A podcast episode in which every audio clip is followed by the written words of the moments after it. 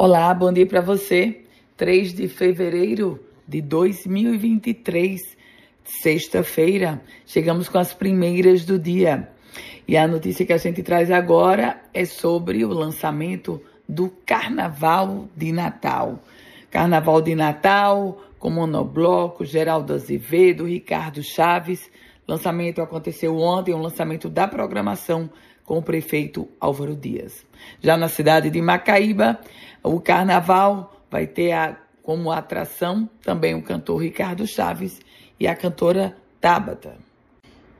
E falando agora sobre política, porque o senador Stevenson Valentim foi eleito para a mesa do Senado, quarto secretário. Senador Stevenson, que está no seu primeiro mandato e é filiado ao Podemos. E o prefeito de Parnamirim, Rosano Taveira, anunciou que pretende tornar a Lagoa Azul, aquele afloramento de água que surgiu durante escavação de obra de esgotamento, pretende tornar um ponto turístico.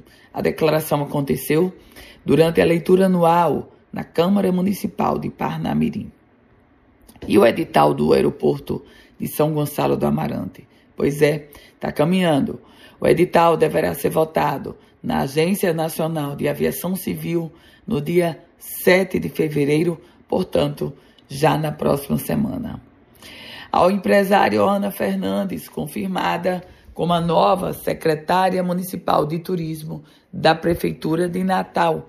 Ela vai suceder o também empresário Fernando Fernandes. Falando sobre esporte, a América venceu e garantiu a vaga na segunda fase. O América está classificado para a segunda fase do campeonato estadual. A vaga veio com o Alvirrubro depois que venceu o Santa Cruz por 2 a 0. E olha, o assunto agora é polícia. Quatro ossadas humanas foram encontradas em uma mata na cidade de Lagoa Salgada.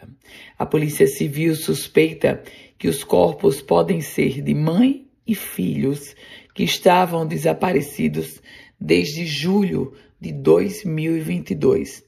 De acordo com a polícia, a corporação foi acionada por dois homens que cortavam lenha em uma fazenda e acharam duas ossadas dentro da mata fechada.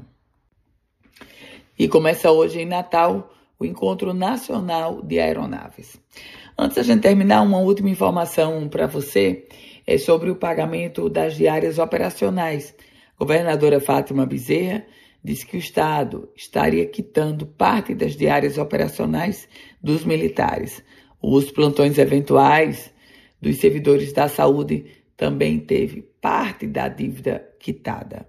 Com as primeiras do dia, Ana Ruth Dantas, a você um ótimo e produtivo dia, um excelente final de semana e se quiser compartilhar esse boletim, Fique muito à vontade.